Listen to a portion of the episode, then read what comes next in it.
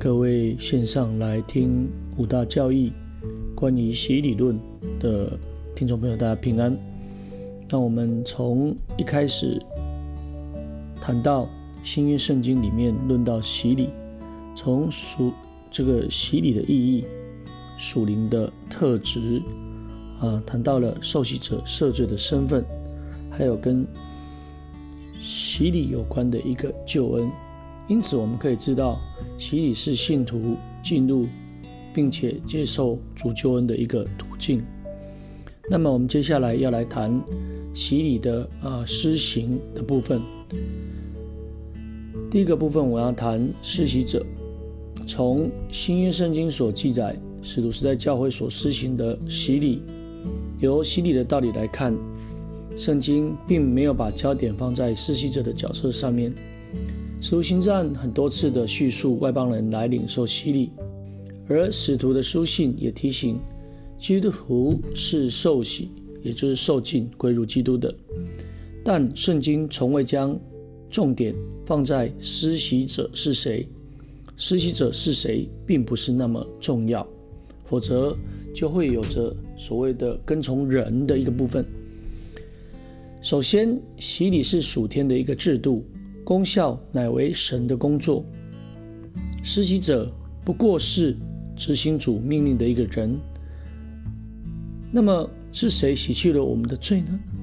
是神洗去了我们的罪，使我们与基督同埋葬，归入他的死，使我们重生成圣称义。我们可以说，我们是从圣灵受洗成了一个身体，或是进入在一个身体里面。而在基督里面成为一个身体，而这个身体是独一的。洗礼所具有的属灵的力量，并不是靠着施洗者而产生的。另外，受浸的人借着洗礼直接与主合一，归入主的名下。保罗曾经反问哥林多教会的信徒说：“你们是奉保德的名受洗吗？”那么保罗也感谢神，他并没有给哥林多教会的人施洗。免得有人说是奉保罗自己的名来受洗，可见得保罗有这个先觉的一个思考而来先这样子来叙述。那么施洗者的这个名啊，这个人呐，对受洗者得救是没有意义的。那么受洗者受洗是奉耶稣基督的名，那么他与主的关系。跟这个施洗者是没有关系的，也就是施洗的这个人是因为有着神的能力，不是他有能力哦。但是确实施洗以后，我们成为在一个身体里面，当然这是有关系的。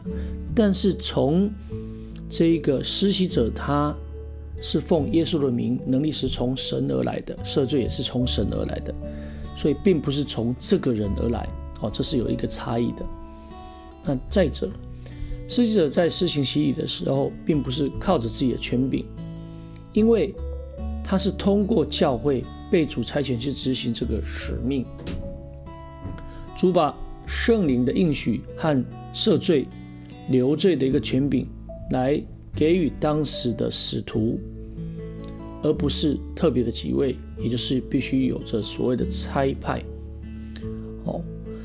另外，洗礼是在圣灵的指示和见证底下所施行的，而不是凭着施洗者他的旨意。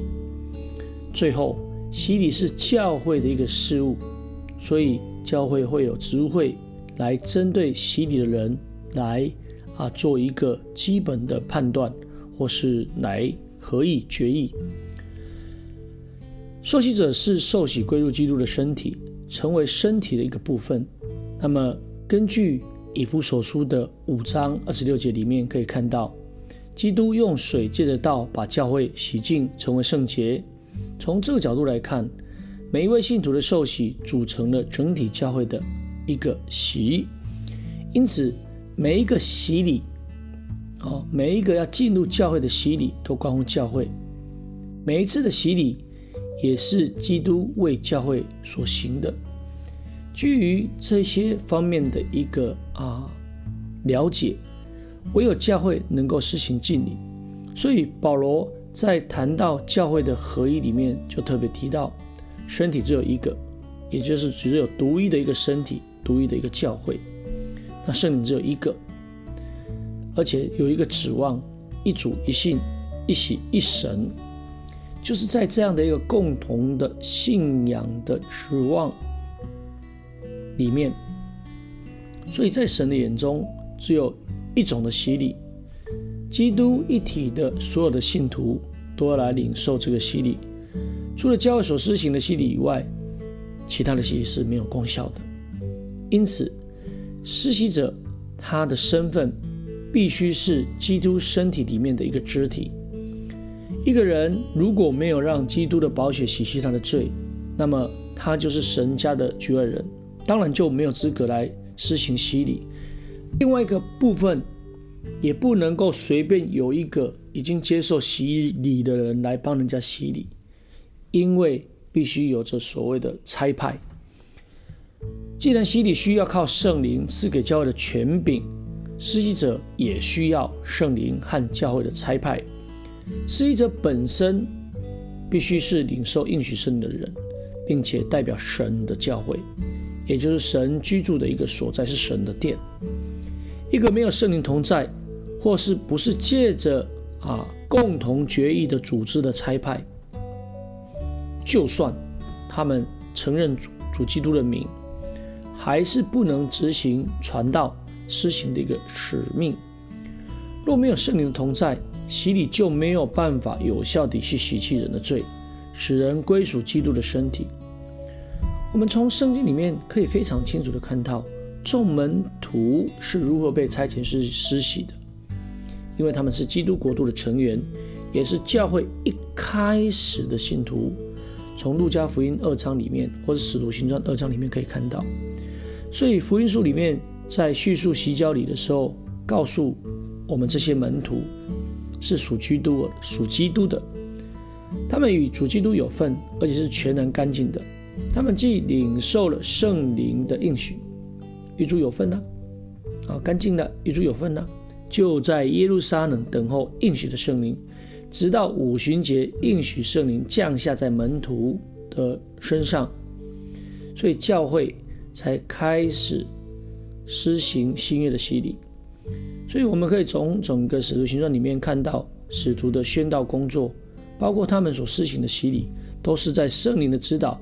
以及在教会的委派下，那么我们在这个单元里面就了特别谈到，哦，洗礼并不是这个施洗者的能力，也不是哦跟这个施洗者有关，而是因为圣灵的带领，从神而来的赦罪。再者，就是说是在圣灵的指导以及教会的差派底下来进行的。感谢主，那我们在啊这一段的分享里面，我们就谈到这里。那下一段会关继续来谈到关于被受洗的人啊。感谢主，大家平安，大家再会。